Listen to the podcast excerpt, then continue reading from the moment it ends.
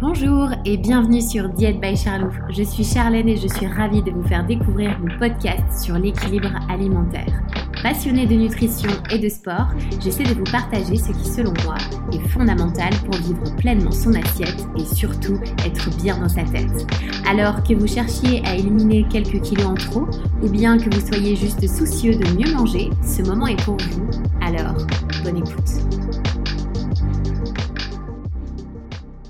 Bonjour et bienvenue dans ce nouvel épisode consacré au régime.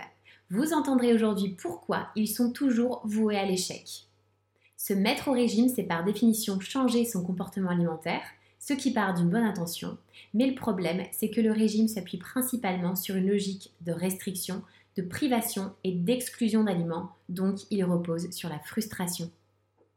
Alors, ces méthodes sont certes pleines de promesses, puisque oui, vous allez perdre X kilos en très peu de temps, mais vous allez connaître ce qu'on appelle l'effet yo-yo. L'effet yo-yo, c'est tout simplement le processus de perte de poids qui est suivi d'une reprise du poids perdu, voire même souvent plus, de manière récurrente et souvent répétée dans les années. Et en plus de cet effet yo-yo, il a été démontré dans de nombreuses études des changements biologiques de trois types qui apparaissent pendant ces régimes neurologiques, hormonaux et métaboliques. Donc, ils ont également des conséquences sur votre santé. Carence, perte de masse musculaire, fatigue extrême, troubles de la mémoire, voire même troubles du comportement alimentaire. La difficulté, ce n'est donc pas de perdre, car si vous êtes super motivé et que vous faites un régime sans sucre pendant un mois par exemple, les résultats seront bluffants, mais impossibles à tenir dans le temps.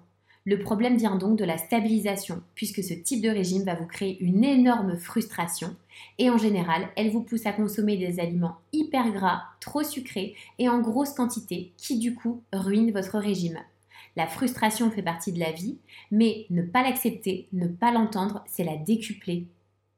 C'est donc un cercle vicieux, puisque lorsque vous craquez, vous abandonnez votre régime et derrière, vous développez le sentiment de culpabilité. Et pour aller encore plus loin, l'estime de soi baisse et vous ne vous sentez plus capable de reprendre votre régime ou d'en recommencer un autre. Et c'est à ce moment que les kilos reviennent. Alors, comment éviter la frustration tout en perdant du poids? La clé, c'est l'équilibre alimentaire. Et pour commencer, si vous souhaitez suivre un rééquilibrage alimentaire, il doit être personnalisé pour correspondre à vos besoins, à votre mode de vie et à vos envies. Pour vous donner un exemple, lors du premier entretien avec un nouveau patient, je pose systématiquement la question sur son aliment préféré pour pouvoir mieux le gérer et surtout l'intégrer dans son plan alimentaire. Je vous rappelle que l'équilibre se trouve dans tout. Un aliment n'est pas bon ou mauvais. L'alimentation, ce n'est pas binaire. Ensuite, le déficit calorique ne doit pas être trop important. Vous devez avoir l'énergie nécessaire pour réaliser toutes vos activités quotidiennes et comme évoqué dans un épisode précédent, le fait de supprimer les glucides est une erreur car il vous prive de cette énergie. Et s'il vous plaît, soyez patient, car comme je dis souvent, toutes les bonnes choses prennent du temps. Il faut d'abord noter et vous féliciter des petits changements du quotidien pour ensuite profiter de vos progrès sur le long terme. Écoutez votre corps et non votre tête. Et enfin, pour terminer, votre diète ne doit jamais vous exclure de votre vie sociale. Sortez, profitez, prenez l'apéro, mangez cette raclette. Ces moments sont bien trop précieux pour vous en priver. Dans le prochain épisode, je vous explique comment décortiquer les étiquettes pour mieux faire vos courses. À bientôt!